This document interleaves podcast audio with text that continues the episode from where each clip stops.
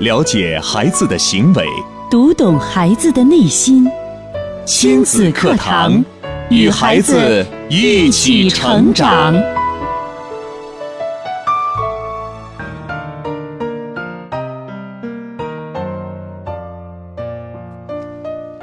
听亲子课堂，做智慧父母。欢迎收听以心理学为基础的专业亲子教育节目《亲子课堂》，我是主持人袁明阳。我是主持人吴化。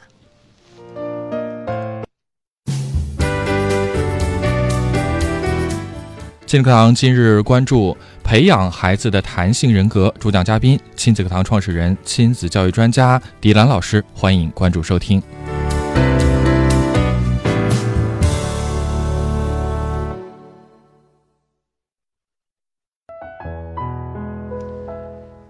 好，首先我们来请出迪兰老师，迪兰老师您好。米阳好，吴汉好，听众朋友大家好。看到今天的话题，培养孩子的弹性人格，刚刚我和吴化还有一番争论呢。嗯我们在想到底什么是弹性人格？我最早跃入脑海的就是不倒翁。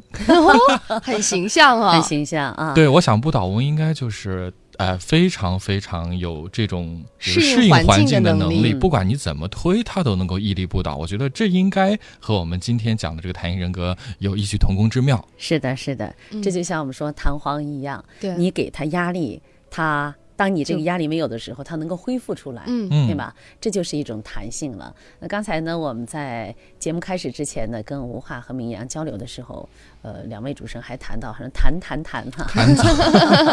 我们都知道，好像这个我之前就是说不倒翁的时候，好像还有一些些的贬义在里面。嗯，但是这个弹弹弹弹的鱼尾纹，我们说这个皮肤有弹性，其实现在倒是人们非常推崇的。我们不会说，呃，一张冷冰冰的、嗯冷若冰霜的面孔是我们喜欢的，反倒是那种有弹性是的的、富有光泽的，这才是我们追求善于的。恢复的，对哎那么它有生命力的。嗯那弹性的往往最初呢，我们指的它是一种物质的一个特性。嗯如果我们去百度上一下，或者说是在词典中去搜索一下的话，你就会嗯给到它一个定义，它就是指的物质的一种特性。嗯这种特性呢，就是当外力你给它外力之后，当外力呃消失的时候，它能够恢复到它原来的这种状态。是是修复能力很强，对，自我很好修复能嗯力。现在我们经常说是抗氧化能力， 嗯对这是美容方面的。那么在我们每一个人人格当中，或者说在我们成长过程当中，弹性都是必须要的。是现在呢，有心理学家把它又扩展开来，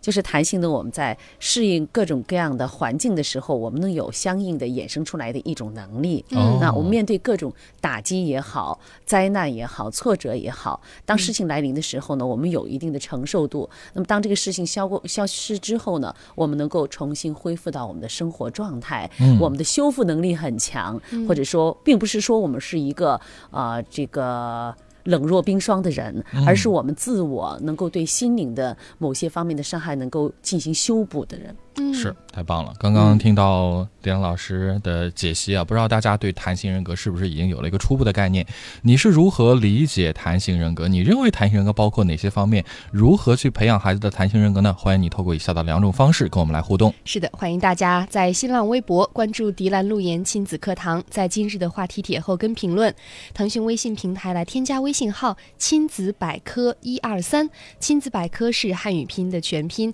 一二三为阿拉伯数字，把您的感受或者问题发送过来。是，说到弹性人格啊，其实我呃有一个问题想嗯问迪兰老师，就是其实，在传统的中国的家庭教育当中，嗯，其实父母经常教育孩子说要做一个耿直的人，而且老我实们的人，对我们说，做人要实实在在、踏踏实实，嗯这跟所谓的弹性人格是不是有一定的冲突呢？这不是矛盾的。嗯就是我们说的一个耿直的、踏踏实实，它是人格方面的哈。嗯 那我们说弹性，我们今天谈到这个弹性人格，如果我们给它更确定的话，应该说我们如何去培养一个拥有弹性特质的这样一个孩子，那嗯么形成这种人格。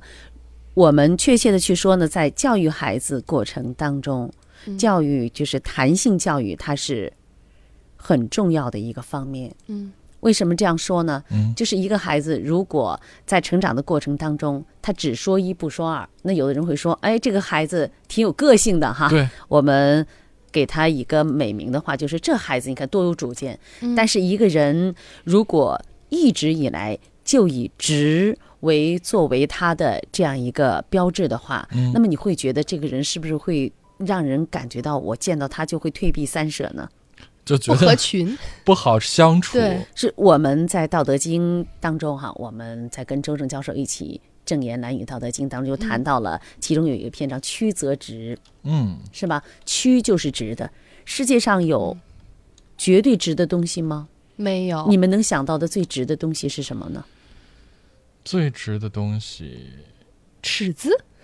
很对直了吧？嗯，标尺，你如果说用我们说用一种仪器去看它的话，嗯哈，或者显微镜，或者说其他的一种呃测量仪器，尺子它也是有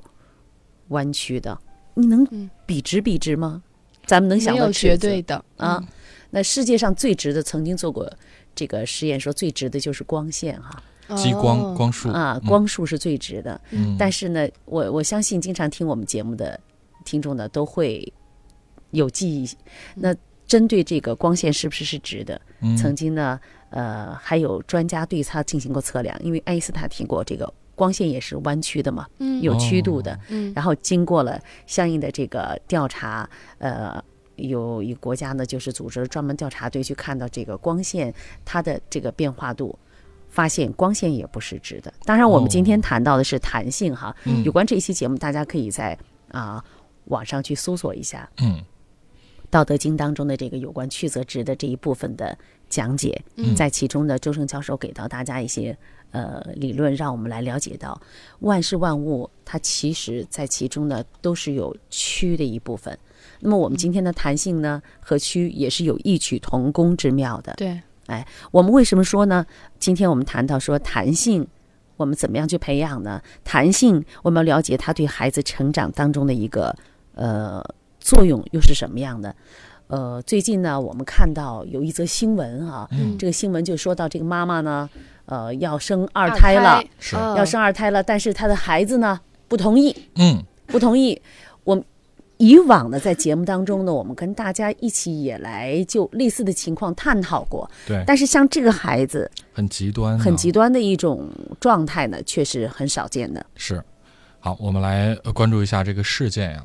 呃，最近在网上啊热传的一则社会新闻，说的是四十四岁的肖女士和丈夫努力了一年之后，终于如愿怀上了二胎，但是她十三岁的女儿文文百般不愿意，相继以逃学、离家出走、跳楼相威胁，最终呢，在女儿尝试用刀片割手腕之后，怀孕十三周零五天的肖女士不得不含泪到医院终止了妊娠。哎呀，这个事情听到之后，让我们比较会极端，对觉得嗯这个孩子怎么有这么大的力量？嗯，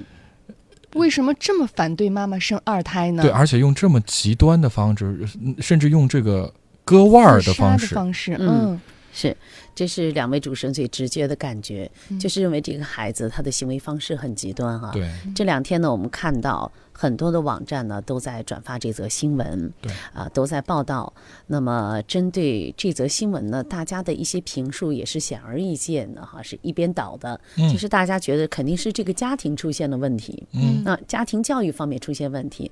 当然在咱们亲子课堂的这个平台上呢，我们会很及时的去关注到呃类似的一些新闻呢，呃，来通过这些事件的发生呢，我们去警醒家庭教育当中存在的一些弊端。当然呢，像这个文文是吗？哈，嗯，他的这种表现呢是极端化了，极端化并不代表他没有，我们必须要通过这样一个个例的事情，虽然我们不能够。呃，这个一叶障目，但是我们要看到类似的情况也存在，只是说程度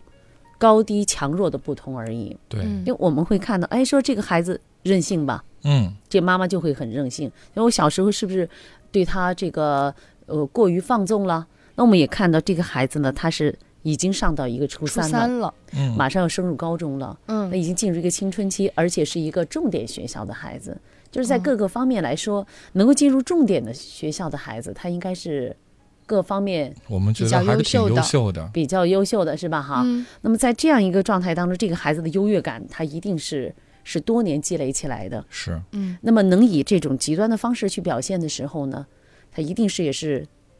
我们在这里可以大胆的去定论了，预测一下哈，嗯嗯，在教育这个孩子过程当中，像因为我孩子啊这么优秀，这么出色，家庭条件也好，然后孩子还这么出色，还上了这个重点学校，我是不是爸爸妈妈什么时候都会把这个孩子放在风头浪尖之上？嗯是这家里的小公主嘛，所以这个妈妈就还刚才也谈到了有一点，说我是不是对他特别宠爱了？嗯嗯啊，特别溺爱了。我们在很多的时候呢，就像在上一次节目里，我跟大家谈到的，我们父母们总想给孩子去铺设一条康庄大道一样，因为我们什么都为他搭建好，生活是最好的，我家庭经济条件好啊，嗯，所以我就是一个孩子，我什么都可以满足他，我干嘛要让他去承受这些痛苦呢？对，我以往我们年轻的时候，我们小的时候没有得到的满足，我可以在这个孩子身上去弥补到。去实现，我不让他再走，嗯再去过我那样的生活，嗯因为我现在有条件了，啊，我可以给孩子搭设这样一条路，嗯，那我可以让他上好的学府，但是这个时候我们往往忘记了，就是我们可以给他提供丰富的物质的这种环境，嗯但是我们忘记了给孩子更重要的是打造一个很基础的人格的基石，嗯，对，这就像我们今天谈到的这种弹性，我面对着一点点事情，他就会有这么极端的一些反应。嗯那么如果在生活当中，我再碰到其他方面呢？我记得有一个妈妈哈，在网上我记不清楚了，这个这个妈妈曾经说过很。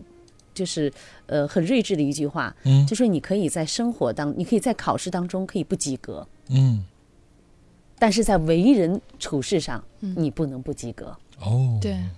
你可以成绩成绩上不及格没有关系，是吧？只是说明你这一段时间的学习成绩，嗯对可能由于各方面的原因，但是你在为人做事上，你不可以不及格。这是一个很睿智、很智慧的妈妈。对，对，这就像我、我想起来侗族哈，就是咱们呃侗族大哥、 很著名的五十六个民族五十六朵花嘛哈。嗯 侗族里有一个成人仪式，那就是这个孩子呀，成人仪式就是到什么呢？嗯，你到五岁的时候，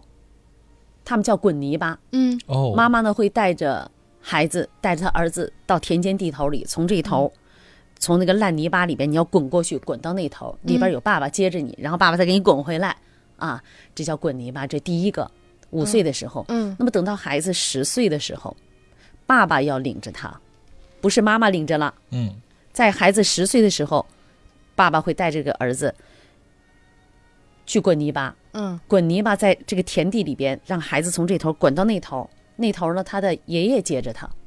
爷爷再给他滚回来。嗯十岁，等到孩子十五岁的时候呢，这个爷爷会带着孩子嗯去滚泥巴，嗯爸爸就可以靠边站了。 十五岁时候，爷爷带着他到田间地头，孩子，你们猜他滚给谁？因为爷爷的，五岁的时候哈，嗯妈妈带着他，让他滚到爸爸那个地方。嗯然后，那么十岁的时候，爸爸带着他滚从这到头爷滚到爷爷爷那个地方。嗯十五岁的时候，爷爷带着他，让他自己滚。哦，可以放手了，对，告诉你，生活是你自己的事情，生活是需要你自己去体验的，你要自己去积累。你可能在成长的过程当中会碰到各种各样的问题，嗯，你会有失败、有痛苦、有挫折，会不断的犯错，但是你会积累，你会知道，在我犯错的时候，我怎么样去绕过去，我才知道哦，我面对的有成功也有失败，我生活当中不可能所有的事情都如我意。如果我们总是在家庭里边给孩子营造的是一个，总是一个很温暖的环境，温室，四周都是柔软的，嗯他不可能磕磕碰碰的时候，他回到家，他出从家里走出去，他会怎么样？会磕的，头破破血流，流，很可能，因为外边不会像爸爸妈妈啊，宝贝儿。在我这里吧，所有都是安全的。当然，我们说家是温馨的港湾，孩子在外边磕得头破血流的时候，他回到家里可以养养伤啊，对这是很关键的。但是，家里不能是无菌室。嗯如果是无菌室，有一个妈妈哈，我们曾经讲特过，别洁癖，啊，是洁有洁癖的话呢，一一看到他就会把手上去擦什么酒精啊、棉球啊之类的，嗯，总认为外界都是不安全的。对，那么这样的孩子，他真的是出去的时候，他根本承受不了任何一点点的有菌的环境。是的，他更容易受到伤害。对，当然，这个过程呢，我们说一个孩子只有在家里边给他营造这样一个丰富的环境，允许他去尝试，他才可能形成自己的一个弹性的人格。这就说到我们说到这个弹簧一样的哈，弹簧是你要你要给到他压力，嗯，然后他能够恢复，对，是吧？这就是我们叫很形象的一种，它会有这种弹性，嗯或者就像我们刚才谈到我自我修复。当然，我在这个过程当中说说到我们往往的这个弹性对孩子的作用是什么？他会我们会看到生活当中有两类，嗯一类类这个孩子碰到挫折的时候，嗯，碰到和自己不如自己心意的时候，呃，或者说我碰到南墙的时候，害怕犯错，要么就歇斯底里，嗯，歇斯底里的孩子就是什么呢？父母一味的退让，嗯，父母一味退让。你看看我们看到街上有些孩子就是大喊大叫啊，对着爸爸妈妈就买东西不满足的时候大喊大叫，嗯，这个妈妈赶紧说：“哎呀，别别别闹了，我赶紧，嗯对买了回家再说。”这个孩子就知道我有恃无恐，嗯，因为我有这种能力去控制到我的父母，这是一种方式，嗯就是我面对这些。这个我的这个可能遭受的挫折、失败的时候，我就用一种要挟的方式，去要挟我周边可以辅助到我完成这件事情。因为他小的时候通过这种方式，他成功了，对得手了，第二类呢是面对挫折呀、失败呀、犯错呀，啊有些孩子战战兢兢，不敢承担他可能带来的结果。嗯，这这种是孩什么原因造成的呢？这种孩子往往都是什么呢？就是我我们家庭当中对他干涉的过多。嗯那么特第别一种严厉吗？对干涉的过多，嗯他害怕犯错。就一旦犯错，他可能要为他的犯错去承担相应的责任，嗯可能父母的责罚呀，啊，父母就会对你的要求啊，可能甚至是棍棒相加呀，对，嗯那么这孩子担心承担这种结果，嗯所以呢，面对挫折和失败的时候，就会唯唯诺诺，退缩下来。我依然会去寻求，嗯，寻求父母，嗯，你帮助我寻求怎么帮助办？嗯对吧？他就是两种表现。而我们说呢，一个健康情感上健康的孩子呢，他应该是一个有弹性人格的孩子。为什么这样说呢？这个孩子他面对挫折、面对失败的时候呢，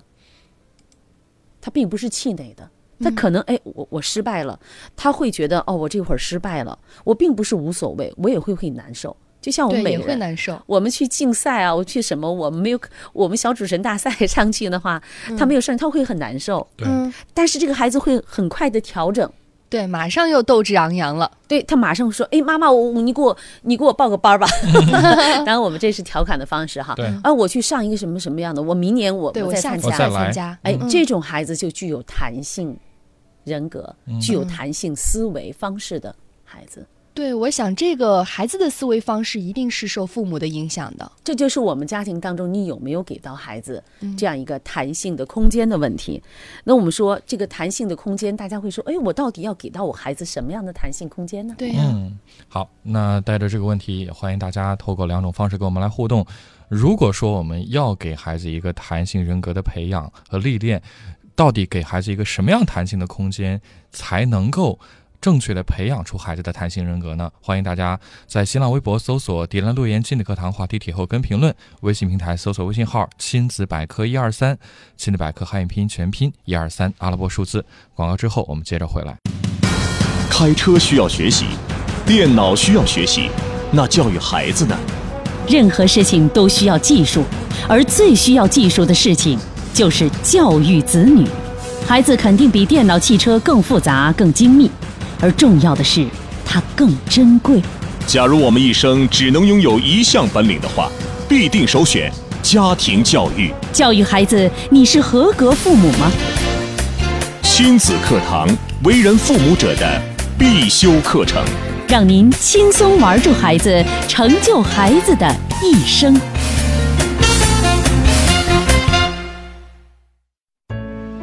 了解孩子的行为，读懂孩子的内心，亲子课堂与孩子一起成长。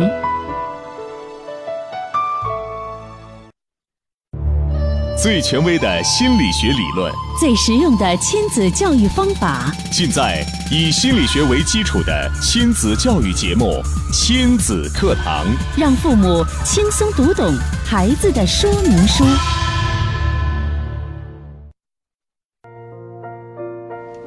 好，欢迎继续回到正在播出的亲子课堂。今天的亲子课堂节目，吴华和明阳邀请到亲子课堂创始人、亲子教育专家迪兰老师带来的话题是培养孩子的弹性人格。也欢迎您透过两种方式跟我们来互动：新浪微博搜索“迪兰路言亲子课堂”话题帖后跟评论；微信平台搜索微信号“亲子百科一二三”，亲子百科汉语拼音全拼一二三阿拉伯数字。呃，刚刚呢，我们跟大家来聊到了这个弹性人格对孩子一生应该都是非常有帮助的。我们在培养孩子的这个个性的时候啊，呃，一定要注意去培养孩子弹性人格。嗯，呃，刚刚点老师也呃也提出来一个问题啊，就是大家就是有没有想过该如何去把握这个度？对，怎么在具体的操作当中给到孩子？因为可能就像节目一开始我们提到的，可能很多家长会觉得。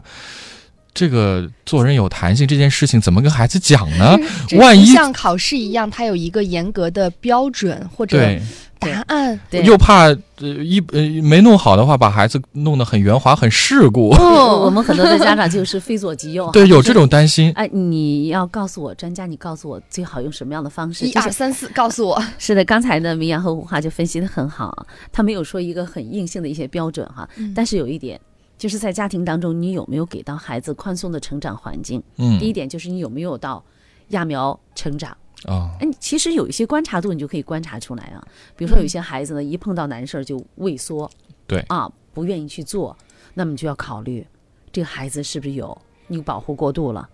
嗯啊？你家长就要去思考，这个孩子呢总是无理取闹，嗯那么你就想，你是不是一味的退让、纵容了哦，啊？你就要很多的时候，我们通过日常生活都是可以去对照的。嗯就我家里这个孩子啊，一要东西不说话就哭，因为他知道哭就是他的杀手锏，是对吗？啊，有些孩子说：“妈妈，你来帮我做什么事情？什么事情都会让妈妈、爸爸来替他做。”嗯，那你就要看到你越俎代庖的多不多了。这其实都是生活当中你的孩子是否有弹性这种健康的思维模式的一种展现了。嗯，对，但是呢，说到这儿，我又突然想到另外一个方面，嗯就是如果孩子要什么东西，马上妈妈给他转移了注意力，或者他自己调整了，妈妈会想，哎，这个孩子是不是注意力不集中呢？ 三心二意的。对，很多家长以前提过这种问题，我孩子今天喜欢这个，这个刚拿到左手里，右右手又去抓那个，那你要哎看这个孩子的年龄段了。你比如说这个小婴小宝贝的时候，一岁以前，他的这个手眼协调能力不太好的时候，嗯他他只有一只手，这个手丢掉之后再拿你你的玩具，嗯那你一定要分分阶段的去看到。哦所以每一个阶段教育不是说那么简单的一个问题，不是说适合所有年龄段的孩子的。所以教育它是一个成长性的话题。我为什么说成长性的话题？我们必须要看时代在变，那么孩子也在不断的变。今天的宝贝。那和二十年前的宝贝，他们的思维方式就不一样了。对嗯所谓见多识广，所以我们父母一定要注意的是，我们不能拿着我们小时候成长的一个环境，我们那个角度，父母对我们教育的那种模式，我们来对待现在的这个孩子。嗯那当然了，我们说教育的真谛是永恒的，嗯那就是爱、支持和鼓励，这是不变的。但是在不变的情况下，我们还要应万 变。对与时俱进。所以我们刚才谈到嘛，你要想给到孩子提供弹性的空间，第一点，你不要催逼孩子。催逼孩 子，哦，我用了一个词叫催逼啊，哎呀一个是催，一个是逼。嗯就是你总是在催促孩子要做什么事，一个是逼迫孩子去做什么事情，嗯，然后呢，就是说你有没有做到揠苗助长？那我还记得哈，在我们平台当中，特别是吴化主持的《小铃铛》里边，有一些孩子他可能哇，好你会觉优秀得啊十八般武艺样样精通啊，你都会觉得好累。 啊对， 你有没有给到孩子们他一起去闻一闻花香的这样一个机会？嗯去看一看鸟飞的机会，去看一看小小蚂蚁筑巢的，这这就是鸟回挖归洞的到这生样活 本对身啊蚁。穴去去见蚁穴的这样，就是生活当中比比皆是啊嗯，啊，智慧所在，这就我提到了第一点。那刚才我们说有没有你揠苗助长？第二点，父母你有没有急迫的心态？你能不能够静静的等待孩子的成长，让他就像一项小小树苗一样，你不要今天给他加维生素了，明天又给他加营养液了，你就是给他水，有阳光，春天来了给他上肥就可以了。嗯你不要一年四季都在给它上肥，这就很正常，其实很简单。我很多的事情大道至简，嗯最根本的、最简单的方法就在这儿。你要去，就是用你爱和善意的眼光，默默的注视他就可以了。当孩子说：“啊，妈妈，这个事情你能不能给我提一些建议？”的时候，好，你的用武之地就到了。嗯，这就是你随时做好准备，当孩子嗯需要你的时候，你上去就可以了。对，对但是我们对刚才说到有一点，家长可能说，哎，那我孩子面对困难的时候，妈妈你来帮帮我的时候，你要分清楚了，嗯，就是当你的孩子所有的事情碰到难事，嗯都找妈妈。那你就要考虑你的过度保护了。当这个孩子什么的时候，我能，我可以，嗯，那你就要起就要感到，就感到你就觉得说，哎，我的孩子真是可以。他不轻易的说提对你说，妈妈，你来帮帮我吧。但是，当他要求你帮助的时候，你要义无反顾的上去。对给这到就他支持，这就是很关键的一点了。所以很多的时候，我们说要培养一个弹性人格的孩子，首先父母是要做一个拥有弹性能力的父母。嗯，是说这点儿说的非常好啊，是对父母先审视一下自己，对你是不是太轴了呢？不要给孩子营造一个揠苗助长的环境，嗯，你不要去催逼孩子。嗯第二个，你就静待花开。好，继续回到正在播出的亲子课堂，我们来看一看啊，呃，在微信平台上，听众朋友有什么样的观点和分享？嗯，好，我们看到程程在微信平台上发来的问题，他说孩子快六岁半了，嗯最近这段时间啊，发现他总是会挑别人的毛病，比如我说谁很可爱的时候，他会肯定之后再说这个人哪儿做的不好。还有一段时间啊，发现他在生气的时候会给自己贴负面的标签儿。嗯，我知道那会儿说什么他也听不进去，就什么也没说。第二天他又跟什么事儿都没发生过一样，还给自己编歌，该如何沟通呢？嗯，这个孩子其实身上是表现出来了有弹性的哈。嗯对嗯有弹性人格的，就相对于刚才四岁七个月的孩子来说，他的弹性人格要表现得更突出一些。对，啊，为什么他会第二天？他当时我们说到是，你不可能让这个人这边一失败，立马他就焕然一新，嗯，他一定要要从他自己的这个情绪当中慢慢的跳脱出来。是，他有一个过程。那么像这个六岁半的孩子，他虽然很生气，但是第二天呢，他会去调整，他会给自己编歌，这就是一个。弹性人格的表现，嗯当然并不是说拥有了弹性人格、拥有了弹性思维的孩子，他就哦不不能会去挑剔别人了啊。或者是不生气了，对，就我们一个人，我说过，我们一个人的情绪不可能永远上，永远像万里无云的晴朗的天空一样，他一定也会有多到有有风有雨有雷有电的。那像这六岁半的孩子，他也会去挑别人的毛病，但是这个孩子你看到没有，他情商其实挺高的，对对，他会首先肯定，然后再说不好的地方。 那这个妈妈就要看到，你要去对照一下生活当中你是不是这样的。嗯他的语言模式是不是跟你很接近？你要去看看，哎，别人说什么时候你去注意去警醒。所以说，我们说行不言之教是什么呢？嗯做爸爸妈妈呢，你要先喜去看到、去审视、去自省自己的行为模式。对，孩子的行为，第一任老师永远要记得是家庭里的父母，嗯他永远不要说我们把这个责任推卸给外面，外边所受的影响，学校所受的影响，永远要记着，对孩子影响最大的是爸爸和妈妈。对所以这个妈妈你要去看一看，我们在家庭文化当中是不是在说到别人的时候，我们也会。用这种方式，我们很多的时候，哎，文化不错，文化确实不错，呃，那个身材各个方面嗯都挺好的，嗯就是太瘦 了。 然后就看一看我们生活当中我们的语言模式是什么样的。嗯嗯，是收音机旁可能也有很多的家长非常的焦急，自己的孩子遇到了问题，家庭生活遇到了难题，希望得到专家的解答。嗯您还可以在节目之外添加我们啊、呃、迪兰老师和洛阳老师个人的微信号和专家一对一的沟通，他们的微信号是蓝颜亲子课堂，呃的汉语拼音的手写字母，也就是。L Y Q Z K T 蓝颜亲子课堂的汉语拼音手写，也可以在我们的亲子呃百科的微信上直接回复“微信”这两个字，获取到蓝颜亲子课堂的微信号。好，今天时间的关系啊，节目就到这儿。再次感谢大家的关注，也感谢迪兰老师的做客和分享。明天的同一时间，我们不见不散。